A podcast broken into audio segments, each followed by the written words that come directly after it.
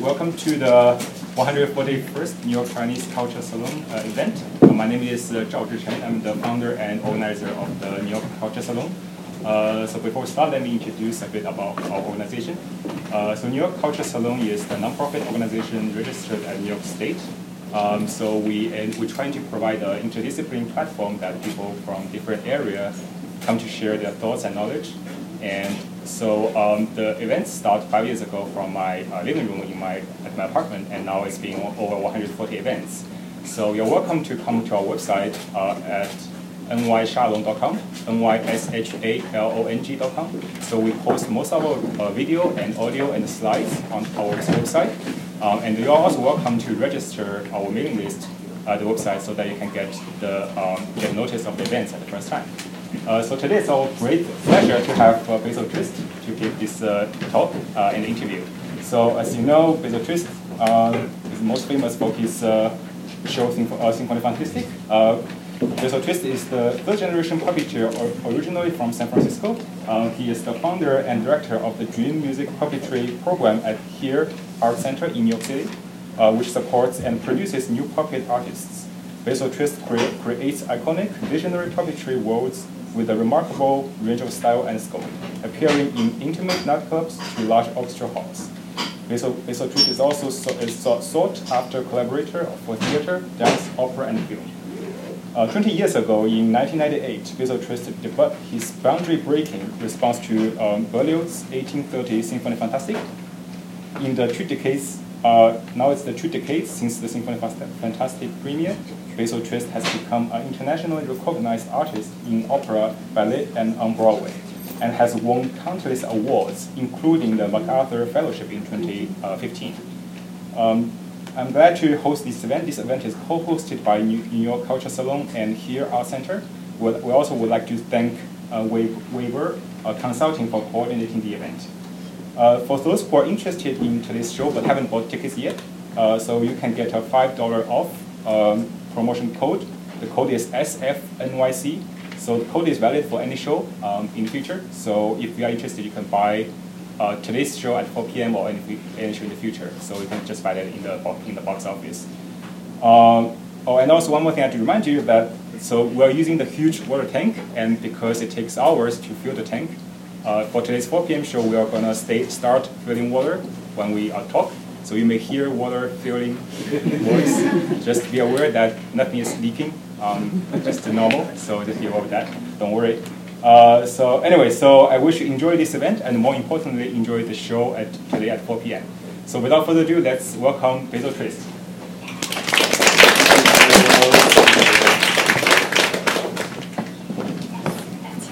Here. Hi everyone, I am Wei Zhou from Weber Consulting and thank you Fred and the New York Chinese Culture Salon to organize this.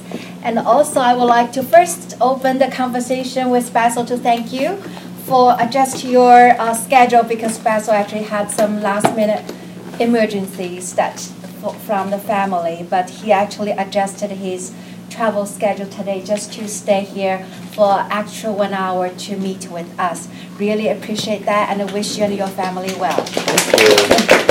Thank you. So 20 years ago, you Yeah. created Symphony Fantastic, and the New York Times appraised that as the hottest one, even like the Lion King Broadway show.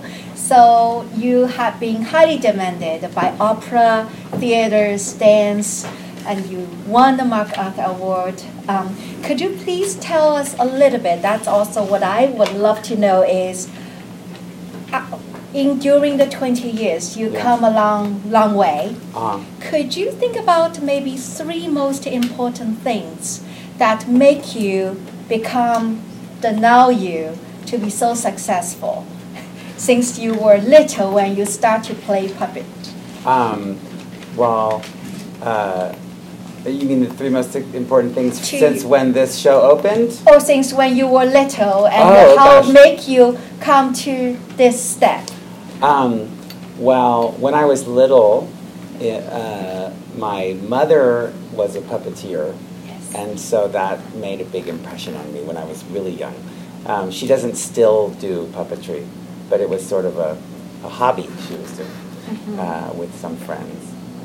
Anyway, so, but when I was like 10 years old, I got to come to New York City from San Francisco, and I got to visit the um, Muppet headquarters, you know, the where Kermit and Miss Piggy and Sesame Street and all those puppets. This was in 1980, so it was like the most popular TV show in the whole world, and I was um, a kid who was so excited about puppets, and I got to go to the place where they make all the puppets, and you know saw Jim Henson's office, and it's just incredible.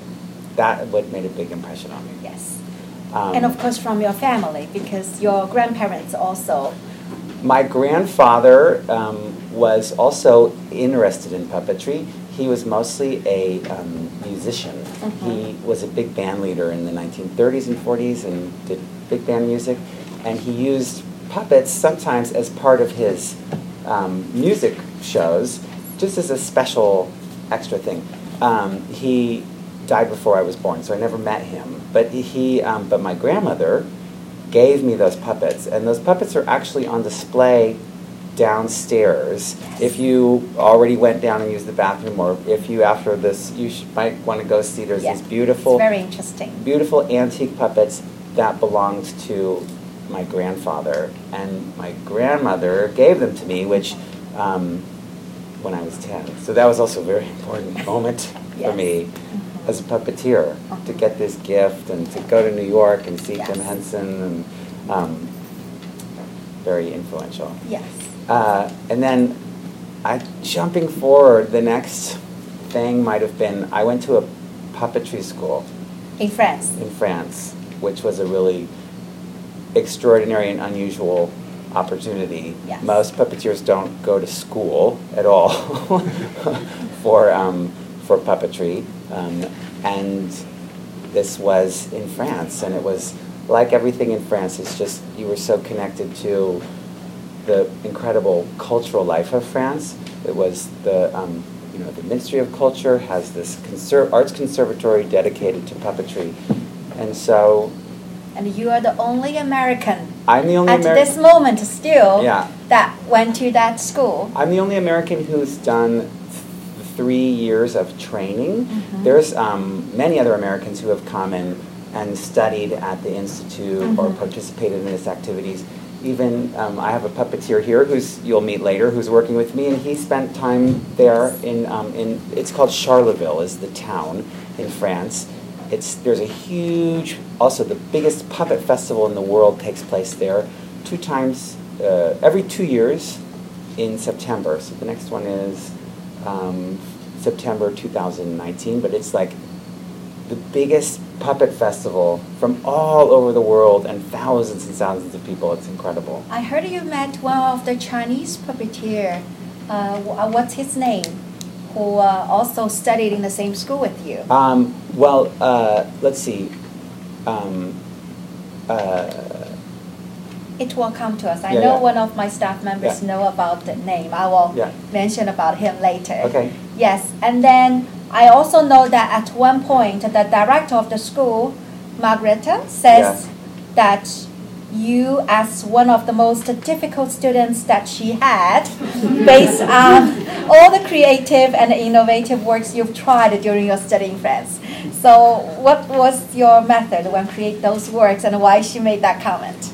Well, maybe because, you know, any school. It was. This is an incredible school. It's like the, it's like the Hogwarts, or the Harvard Oh. of of puppetry. Mhm. Um, it's very small, but it's so. But any school, a school is a school is a school. You're always thinking, "Oh, my teachers are so stupid. They don't. they don't know. Why do they always talk about the same thing? Or why does, is this like this? Why you know you ask start ask questions and kind of um, questioning things." But you wouldn't be able to do that if you weren't in school. If you didn't have the professor who you didn't agree with, you might not form that opinion of your own, you know. and so, um, like for me, the school was very, uh, it was very artistic. So it was French, and there was some things that I missed in puppet shows. Like, I like traditional puppet show where the puppeteer is hidden. I think, like to me as a child, that was almost the definition of a puppet show. I didn't like to see a puppeteer visible. Mm-hmm, mm-hmm. Um, now I sometimes see that, and I sometimes even do that. to the Chinese way too, right? I mean, when we I, it's an old, it's an old-fashioned American way of doing it Mhm. too. It's like you have the puppet stage and you can't see the puppeteers. Um, I liked that. I, I'm also can do it where you can see the puppeteer, and it's also interesting, and I appreciate that. But in France, it was only seeing seeing the puppeteer, the puppeteer being visible. Everybody did that. That was like the modern way, and I I always was questioning that, for example. Mm. Um, and then um, I wanted to see, you know, I wanted to see a show. Like we would we would study also all the arts while we were in school, and we studied, um, and we would go to Paris and we would see theater and go to museums and. Um, and we were studying, you know, the history of visual art and how in the 20th century, the beginning of the 20th century, artists like Kandinsky just started making paintings that weren't of anything. They were just um, composition and shape and color and and um, you know not representational. And and how interesting that was. And then puppetry sort of doesn't visual arts advance a lot. It's always it's just the next movement. Now it's surrealism. Now it's expressionism. Now it's post-expressionism. Now it's postmodernism. Now it's this kind of like um, pop. There's all this different kinds of visual art, and puppetry doesn't have that same developed sense. So I thought, whoa, there should be an abstract puppet show, like an abstract Mm. painting Mhm. that has the essence of puppetry. And that was amazing. It was 20 years ago that you had this thought, or more than that, because it took you a few years to develop this concept. Yeah. And you found the perfect music to go with the concept. Yeah. When you were walking in, uh, in New York street, right? yes, yes You yeah. saw the water tank, a fish tank. I saw a fish tank on my street near my studio and brought it into my a little one like this big and it was broken. The glass was had uh, one crack in it, and I brought it into my studio and taped up the crack Mhm. and put it some water in it and just started playing with some fabric on like a coat hanger. I took a coat hanger and a piece of fabric and just thought that it looked so nice and cool and it looked alive. Mhm. It looked not just like garbage floating, but it actually I could make it move and it looked like it was alive. And I thought that's so interesting to it is it's puppetry, but it's the simplest there's no eyes, there's no face, there's no story, but it's still something that is basically inanimate and then you take it and you make it be animate. Yes, you expand the imagination space Yeah. for people to imagine according to your own experience or story, Yeah. but still has a storyline Yeah. by the original uh, symphonic fantastic story. Yes, Yes. Yeah. yes. Um, I do have a question because everybody, when we were little, we have a passion, but when in the past of when we grow up, sometimes that will not let us to further our interest. And I read a story about you, maybe at your teenage period, Uh-huh. that you thought from the peer pressure that you kind of try to hide your interest a little bit. So what make you bring it up again or pursue this childhood interest? I think you, um, you, know, just as sometimes pup, people think puppets are only for children, obviously, and they're really great for children, and children love them. Um, but I was afraid in high school that people would think, "Oh, you like a thing for children? It's too, you're not cool, you know, because high school you want to be cool." Um, and uh, so I, did, I was actually um, kind of hid my passion, and then I went, finished high school, and then I went to college, and I started going to Oberlin College, which is in Ohio, um, and it's in the middle of nowhere. and it was driving me crazy to be in this school. And what are you? Are you supposed to study history or philosophy or math? No, or what? What would you study? I just didn't. I wasn't interested. I was so um, frustrated. Uh-huh. Your passion is still knocking at the door, Yeah. right? And I um, and I I went one day to a building that had this sort of alternative studies uh, department, different you know books about doing classes in other countries or studying uh, you know on a boat or different things, right? Like let's try something else. And I um, and I opened this one book in like oh internships in the arts. Oh, okay, let's just see that. And I opened it up. I seriously, I opened it like it fell open to oh the Center for Puppetry Arts, which is in Atlanta, Georgia. It, uh, the biggest kind of institution around puppetry in the United States is in Atlanta, the Center for Puppetry Arts. And I didn't know about that, but I saw that and I said, that's what I do. I go, what am I doing here? I have to go there. And I quickly changed my plan. Uh-huh. And I came to New York first, actually, um, and uh, and just started working and calling people up and visiting people and helping puppeteers for free and um, just and then starting to make things for people for tiny money or Uh-huh. you know um, while while I um, was getting ready to go to Atlanta. Um, and that's anyway. That's how it was. That moment, that book, and seeing it, that it was like remembering everything, remembering my childhood passion, remembering all the things that I had made that were really good, how skilled I was at figuring stuff out, and you know, it had only been I don't know maybe three years or something, you Mhm. know, because high school is you know maybe when you were 16 Mhm. you 16 is when you think, ah, I want to be so cool. So you put it away. But probably by the time I was 19, Mhm. I was like, oh, I know I want to do puppetry. That's what I want to do. I know that uh, our audience, you probably have been to some Broadway shows, and uh, maybe you can educate us since you've been heavily involved in Broadway and off Broadway uh, productions. Uh-huh. Um, in your mind, what's the difference between a Broadway off Broadway uh, production and what's a challenge for an off Broadway production? Oh my goodness. They're so different. So this this here is very off Broadway. This is probably off off Broadway. this or off off off. It's um it's smaller. I mean, tech But technically I feel so cool. It's between Soho and Chinatown. Yeah. And this is the best location. No, it's a great location, and it's actually it's very interesting too. It's changed a lot in 20 years, because 20 years when I did this show at the same location, Mhm. it really was this area was about the Holland Tunnel. It was like where you go to go to the Holland Tunnel. There was a gas station. There were some parking lots. Mhm. It was all about that. It was like not a great area to be. Now it's Yeah. um, you know nice restaurants and Yes. this park that they're opening and stuff. Um, so, uh, So, Broadway, off Broadway. Broadway, off Broadway. Yes. Sorry, I lost my train of thought. So this is off, off, off Broadway, um, and it's mostly because it's so small. Mhm. Uh, uh, the number of seats in a Broadway house is more than 500 But it's seats. perfect for this kind of intimate show. Oh, you have to. I could not make this this show bigger.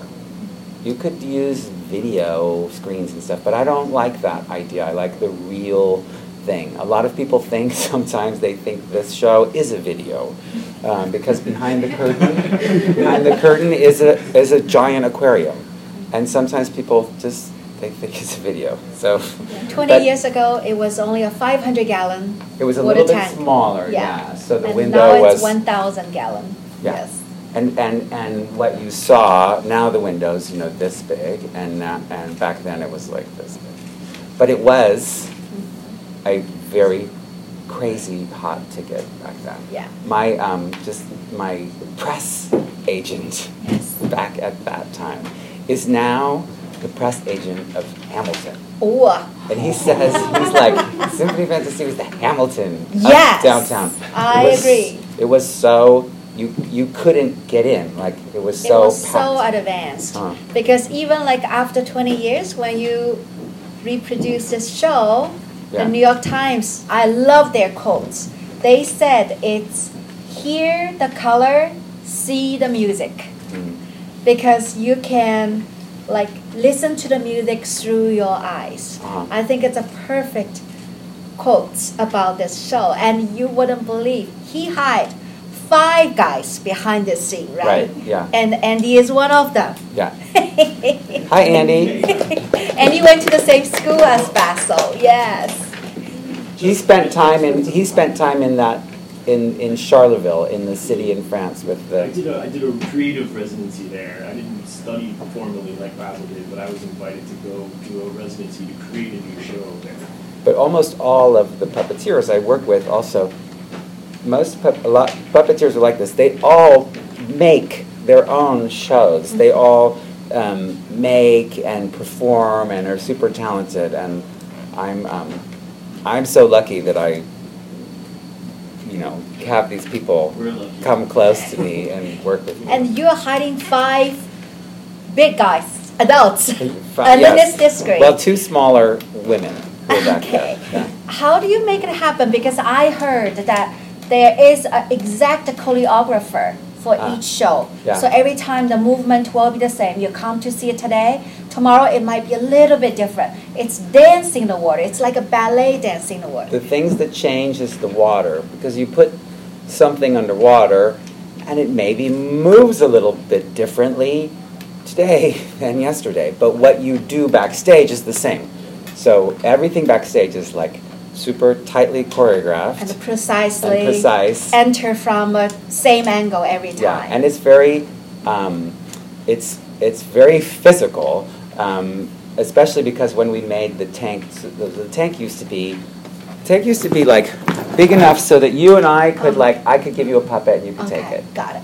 And now the tank is so big that I Yes. can't do that. So we Uh-huh. have all this systems. He'll show you that, that you have to, to hang Uh-huh. over the tank and you're jumping. It's like being, it's like a jungle gym that you climb around on, and it's wet and it's fast Yeah. and dark. Basil has arranged the opportunity for everybody to go backstage and see the arrangement after the talk. which will I think will be really interesting, especially if any of you come at the uh, four o'clock show, um, because we typically let people take a peek backstage after the show, um, which people really enjoy. But I, I'm really curious to see what it's like if you take a peek before to see, because some people come and they think, is it a video screen? Really? And they have no idea, which is part of the, um, you know, that's part of the dangers of doing the puppets, having all the puppeteers hidden and having that kind of, in a way, old-fashioned And they have to be in the diving suits. I saw it. Yes, because we get so They wet. got all wet. But they don't, they don't get in the water, Mm-hmm. they just splash a lot.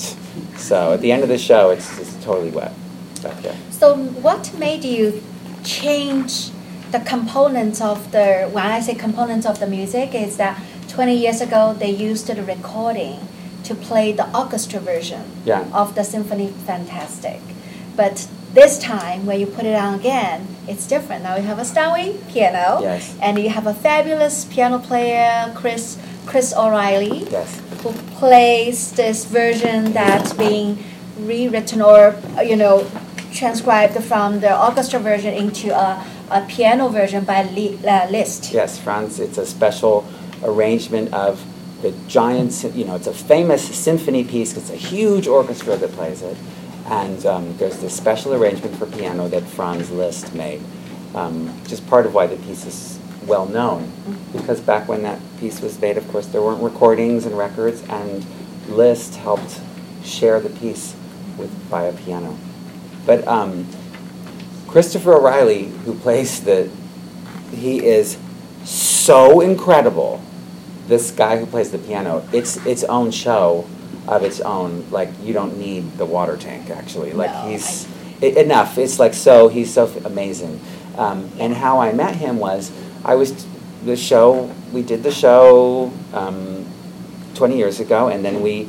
Uh, did it in California, where I'm from, in San Francisco, and then we did it in Yeah, Montreal. the show went on touring with the big water tank. Yeah. Yes. And I did it in lots of lots of places. Always using the recording. Once in Chicago, though, I went to a festival. It's called the Ravinia Music Festival. It's a place where they do music, and they wanted to present me, but they said, "But we don't want to use recorded music because Yes. that's not what we do here. Why don't you do it with our friend Christopher O'Reilly?"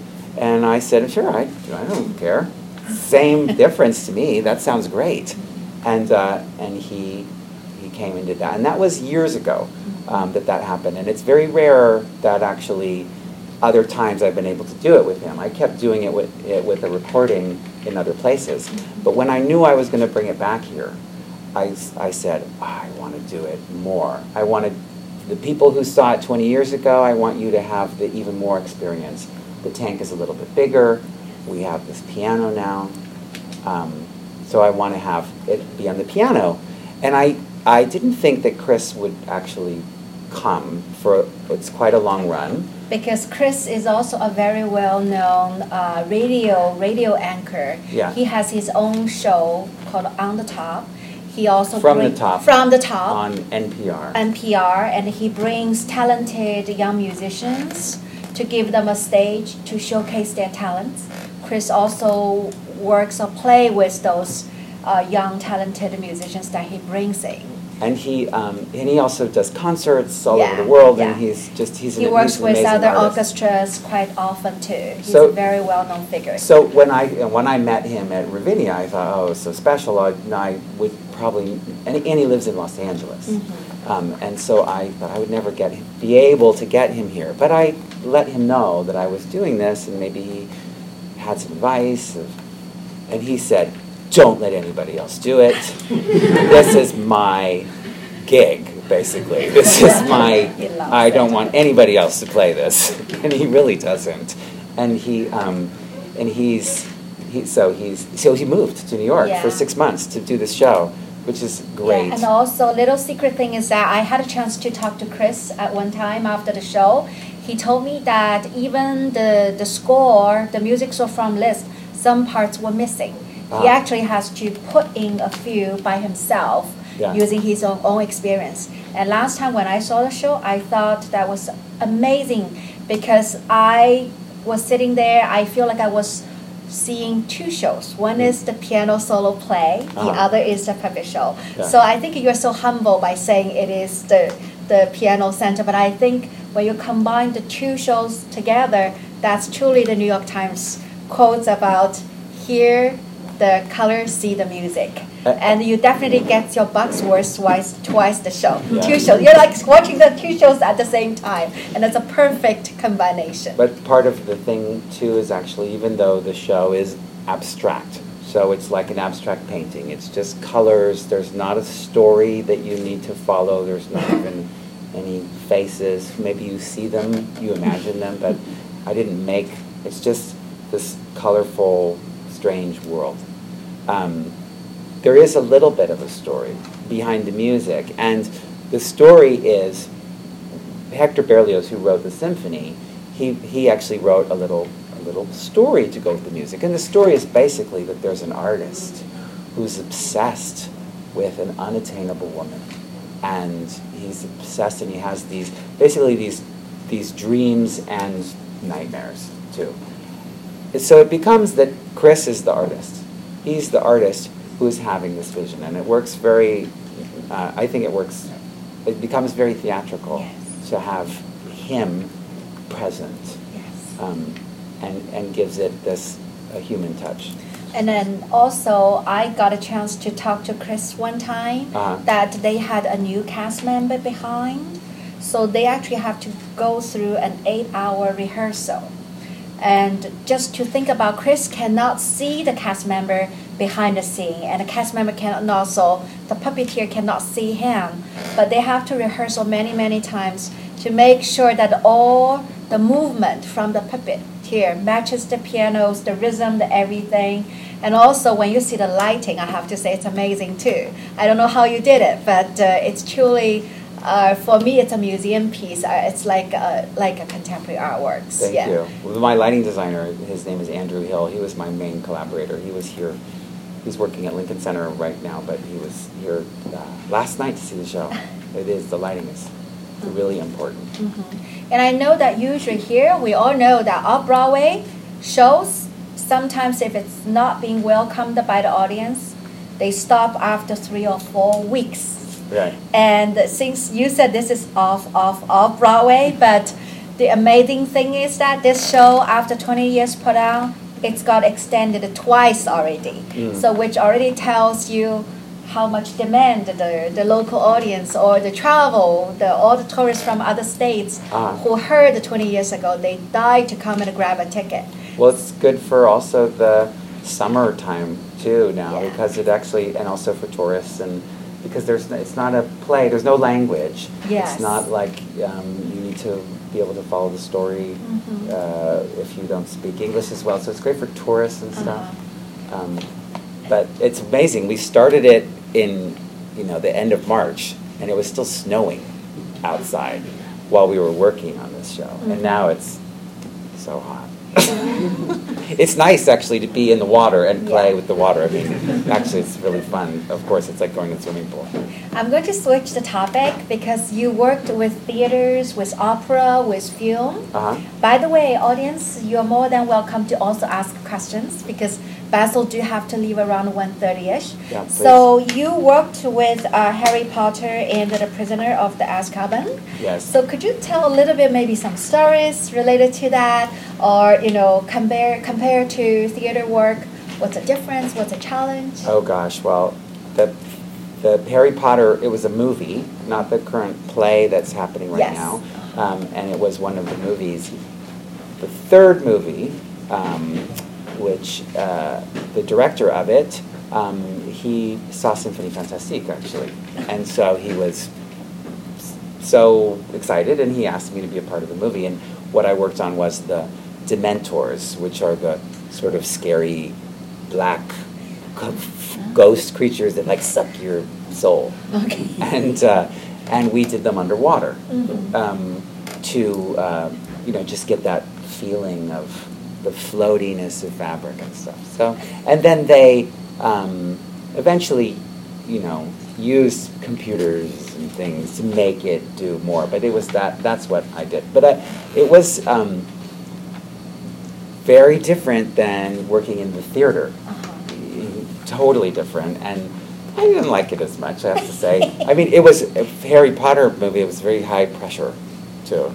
So it was like tons and tons of people and a big tank of water, and it was in London, and um, uh, it was cool. But it's Uh-huh. amazing what they, the resources that they have for a movie. You know, when you're trying to do stuff in theater and you really don't have the same, you know, resources. It's like you have to find a tank on the street that's garbage, or you have to ask Yeah, your friends have- to please help, and you know, it's become it's very different. Yes, yes, it's a truly for film. It's like a truly commercial production, or they, they have money I know to support lots of productions. But you yeah. don't have the satisfaction of being with people and having that Yes, have having it's not that you don't have the same I heard immediate lots of connection with an audience. yeah, I heard lots of producers say that, Mm. especially also the cast members. And by the way, Basil was in the show 20 years ago. Was Uh-huh. one of the puppeteer. So I always heard that the cast members or actors, actors, they really love uh, to be in the same room with the audience. You Mm. feel the audience feedback. That's Yeah. how you feel you're getting Yeah. rewarded. Yeah. Although with this show, it's funny because we're not in the same room. It's like we're in another room. We when we do this right now everything is open. You're kind of coming before the show. So everything is open, but we sort of close it down with curtains. And we close these doors back there so that you, you can't hear because they make a lot of noise back there. So we want you to just hear the piano and have, not hear the noise. So when we shut the doors, it's like they're in a room. They're like in another room. And it's part of why I think we like to meet the audience Mhm. afterwards Yes. because we don't get that the same connection of being an actor on stage or like I'm having now with you because we're behind the wall, right? Totally. Yeah. So you think you know has the audience changed from since 20 years ago and uh, right now? Do do we have more demand of the show? I don't know. I was nervous to do the show again, of to of to a degree, because you want it to all go really well in New York City. Yes. It's and and to bring something back, you don't want people to say, "Oh, it was better before," or "Times have changed," and that's what you know. That's what our parents liked. You know, it's like we don't want it to be like that. You want it to still feel fresh, and uh, and so you're a little nervous when I know happens. the competition is extremely high in New York City. You have more than 100 choices in Yeah. between concerts, right. yeah, theatricals, everything, Yeah. outdoor, indoor. You know, and sometimes you go and see something and people are like, "Hmm, okay. And I always want people to come and go, wow, wow.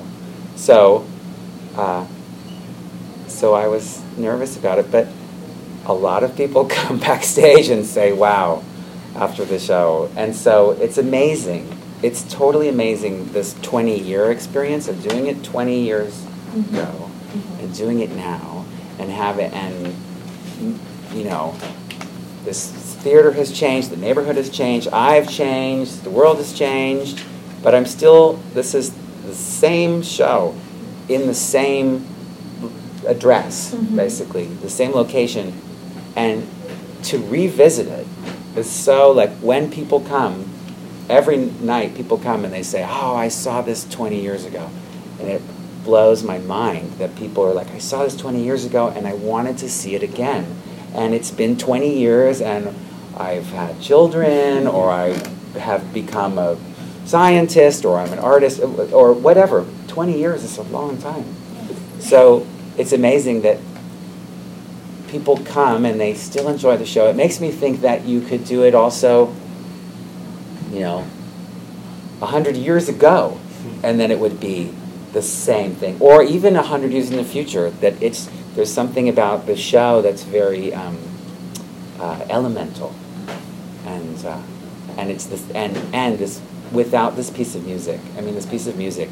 I think we forget how much this piece of music is an incredible creation by an artist named Hector Berlioz, Yes. who composed this piece of music from his crazy passion, and and um, and that's it. We I can you know you can hear the Yes, and the it has color in four it. and chapters, right? It has five chapters. Five chapters. Yeah. Okay. Yeah. So you will actually see how the story enters, started, and then how they develop this. Yeah. I don't know attractions or yeah between the man and woman, but then and also last you have a peak Yeah. of the show. Yeah. Um, I also heard that you once created a puppetry show called Dakugashi. Yes. Yeah, and it's showing the traditional puppet techniques from Japan. Yes. Dogugaeshi. Dagugashi. Yeah. Um, do you feel like there is some difference between maybe puppetry in U.S., in Europe, or in Asia, and how do they inspire you?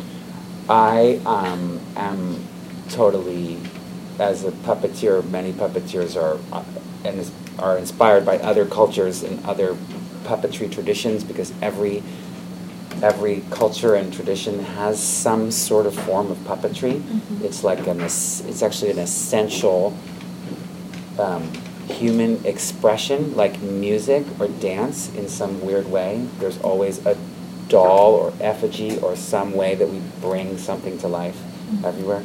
And in in Asia, particularly in um, in China, obviously in Japan, there's a very noble tradition of puppetry that's um, connected to literature and um, it's a it's a high art. The the bunraku is um, uh, hundreds of years old and this great high extreme tradition, very beautiful.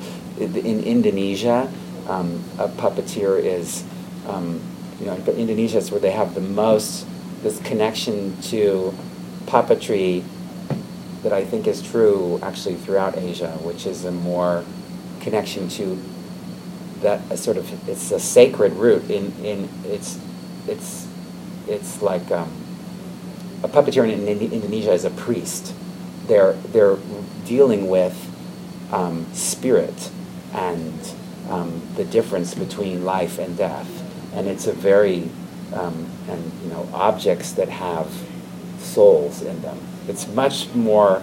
Um, it has a spiritual con- content um, than in the United States or even Europe, um, where it's more fun. And it's still there's great fun puppetry uh, in Asia, um, but there's a little more of that. What is the the memory of what it's about? And, and uh, I, I like that. Have you been to China? I guess probably we would love to know that. I have been to China a couple times. I um, I've uh, been to Beijing, and I was in um, uh, in um, a far part of China, also um, Xishuangbanna, Uh-huh. um, where I was working on a sort of Cirque du Soleil kind of show. Mm. But um, uh, I think the show didn't work out. it closed. Is that because Chinese are very attached to their traditional? I don't know. Form? I don't know why. I think it was a very you know, it was like in China where there was a whole. It was. It's. Uh, I think a very. Um, very pristine area. That's a nice area for for nature lovers. Mhm. And I think there was like you know trying to develop a big area there that's like a commercial and tourism center. Um, with hotels and all this stuff, and and and a big kind of Cirque du Soleil style show, Uh-huh. and so it was a giant development. So I got there when there weren't any people there Mhm. yet. It was still a big construction. Yeah, you need to develop audience. So I think that um, it was a more complicated venture than just putting on a show. But the show was really complicated, and it also had water in it too. It was one of those Oh. giant shows where they like, um, you know, they fill the whole stage with water and people swim in it and everything. I'm wondering if audience, do you have any questions? Sure. yeah. Just have a question. So I noticed that you have several productions about like visualized uh, symphonies, like uh, the Symphony Fantastic, Yeah. the and also uh, the Rite of Spring. Rite of Spring. Yeah, and Petrushka, those Yeah. kind of things. So actually, they're pretty different, right? The Yeah. Symphony Fantastic has a very clear idée fixe, Yeah. and for the Rite of Spring, it's Yeah. just you know totally chaos. So Uh-huh. what's the criteria you chose the music you want to play, and uh, if you want to make another one, so Yeah. what's your do you have any like idea do you to do Ah, in the future? Well, yeah. I, I, I, um, you know, Symphonie Fantastique started my career with classical music because I did chose this piece with a recording, but then I got to do something at Lincoln Center, and I did, and I chose Petrushka. And the reason why I chose Petrushka was um, because it's about puppets. This is a story about puppets. It's a ballet about puppets. So I, it's just kind of you choose things that they they have to um, interest you, or you have to have some attachment to them. And the Rite of Spring. What's the Rite of Spring? I mean, how can you like? It's like I don't know if it's too scary. The Rite of Spring is such a major piece, but when you think, ah, I can do it. And actually, Rite of Spring is very related to Symphonie Fantastique because people always wanted to see the ideas of Symphonie Fantastique made with a with a real orchestra. But I this is as big as this gets. So I thought I'll just do another piece. And Rite of Spring was instead of with water, it's all silk and um, and air. Oh, I have my silk. Should I show you my silk right Yeah, now? let's do that. It's Rite of Spring is all, um, it's huge, and it's the Rite of Spring, and uh, I don't know. You just can't not do that piece of music if you're able. I wish I could do that piece again. I don't know if you saw it or if anybody saw it. Oh, Maybe no, saw actually, it, it was in Lincoln Center, right? Yeah, it was it was a big show with, um, you know, an orchestra in the pit. It's like going to the opera or ballet or Broadway. A huge theater with a giant orchestra and, um, but no water. So the water is really difficult to work with, and so instead um, what I would do in, um, in the Rite of Spring, and in other shows I've done it a lot actually. Gonna just a demonstration.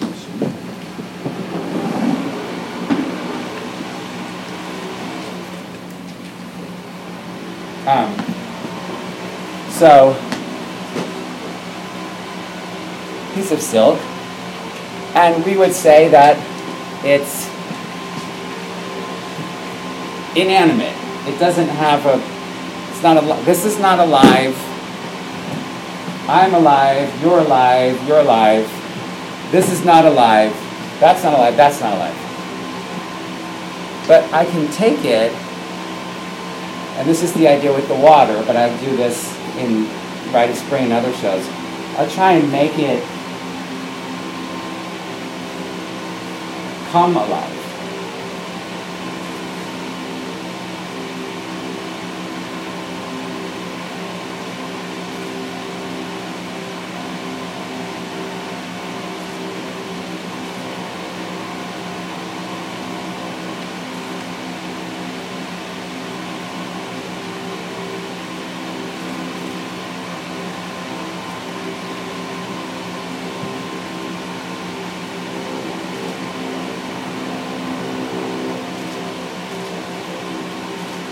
This Spanish is strong.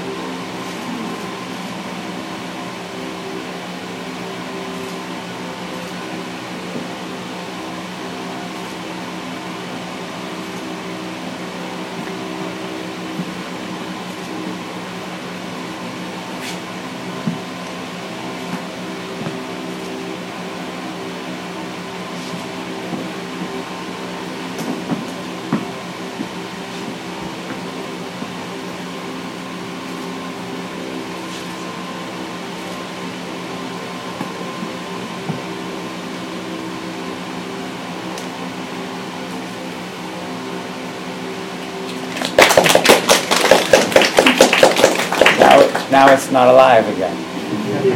It's a very simple idea, but it starts to, you see it dance, you see it come alive a little bit. You see, um, maybe you see a, a fish or a clouds or something, but there's something very different when it moves. And even though you see me doing it, I'm sure sometimes it doesn't look so good, but every once in a while, probably, it goes, oh, it's, ah." and that feeling where you go, oh, if that's the thing that I like the best of puppetry. And it should be in any, if there's a story and a person or whatever, you should still have that feeling. That's the most important thing. I know that there was a hand before. Do you have a question there? Actually, I just want to know how was the Rite of Spring received? Ah, it was, um, it was, I mean, people tell me that they loved it. I um, got not a good review in the New York Times for that show.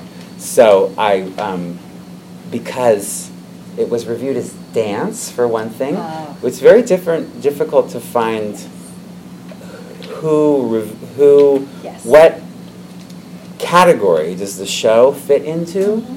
So, um, Because they send writers for different categories. yeah, so, Yes. you know, the reviews, a lot of reviews for this are as theater, but it's Mhm. not really theater in some ways because it's music and movement. So it could be dance, but it's not dance. And of course, The Rite of Spring is um, a famous ballet. So, so the New York Times, which is the most important reviewer, didn't give it a great review, which was frustrating. I think that I would be doing that show still, actually, Mhm. or doing it other places. I'd love to see Um, but um, but people loved the show who saw it. I mean, did you see it? I never got to see it. Oh my God, it's an incredible show. It's so, it's it's. I used all silk and smoke and. Um, you do see the puppeteers though. You see them on stage. Um, there's a clip on my website. I have a website that's basiltwist.com, and there's videos of all of my shows. Um, I would love to do the Rite of Spring again, but um, it's a it's a big thing when you don't like the New York Times giving you a, a good review, which I have been so lucky with the um, you know reviews for this show. Um, it makes a big difference. So. I, I haven't seen the show, but I, I see the trailer. it's like a two piece of clothing, Uh-huh. like they're interactive with each other. Is, Uh-huh. is that one represent the guy, one represent the, the lady? I don't know. I'm just. No, there's there's actually there's no thing representing like the, there's there's a there is a representation of the the beloved the the, the figure that his obsession. So the artist's obsession. The artist he's obsessed with a, a woman, and we actually call Berlioz was really obsessed with a particular woman, and he kind of wrote this piece to to uh, to woo her. Um, her name was Harriet. So we call everything in the show that is this special object Harriet, and it's it's a white fabric. So if it's a, anything that's a, that's a white fabric, it's more that he is relating to it, that this the the pianist. And sometimes there are things that are relating to each other in the show, but it's never that, it's really not that literal. It's more just like, this music sounds like. Oh, so there's three things there. There's three things because the music does that. And this is going. Okay,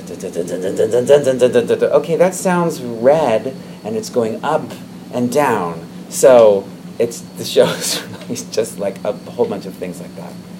Like a like going to a a, a museum gallery and seeing things on the wall except for they're moving and all connected together. I know that I need to watch your time because Okay. you do have to leave Ah. right now. Actually, Oh. it's 1:33. Oh, okay. Well, then I'm I'm I, I can stay for two more minutes. Okay. Is there any other questions? Yeah. Yes, please. Uh, I have a question. So I'm, I'm now like uh, working for a documentary about Broadway history. About- sorry? Broadway history. Yes. And by that, I learned that for the very popular show of The Lion King, Julie Taymor was actually bringing in the Indonesian puppetry to make that very African flavor kind of stage Mm. alive. So I'm like wondering for the first, you know, Julie Taymor like in person, like in the puppetry world. I do. Yes. You do know? Yeah. Like were you like collaborating? When I first came to New York, the fir- when I was calling people and I was young, I came. I, I met Julie like the first week I was here, um, by accident at the Library of Performing Arts at Lincoln Center, and then I worked with her on a show called the um, uh, Juan Darien, which was kind of like The Lion King. It was about a boy who turns into a jaguar, and she she's seen Symphonie Fantastique. And also like for other Broadway shows that you work for, Yeah. are you also just working for like bringing the puppetry part, incorporating them into the design of the show, or you work for other parts of the like stage design? On Broadway, I'm mostly just doing like the the puppetry part. You know, I have other shows of my own, or sometimes I have in ballet or opera. I have, I'll do the sets and even the costumes and direct. But on Broadway, I just do the puppets. So um, uh, the things that I did on Broadway was the Addams Family. I did all the kind of strange things in the Addams Family, and then recently Charlie and the Chocolate Factory. Um, I did uh, the Oompa Loompas and kind of all the things that were like tricks that you need that kind of take puppetry. So it's very different on Broadway. It's a very different world. It's amazing to work on that level, and the performers are incredible. Um, it's just so different than kind of this intimacy and family downtown. Um, and the rules are different. There's a lot of rules on Broadway, and puppetry doesn't like rules.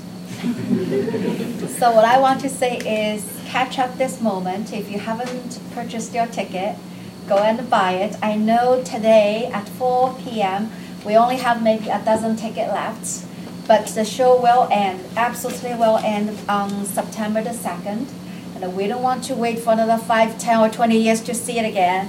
So capture this moment and uh, make, make your purchase and then see Basil's work. And we're looking forward to see your other either the stage design or creation or a part of the show in other Broadway or other film, you know, productions. Thank you. And the best you. of luck to you. Thank you. Thank you. And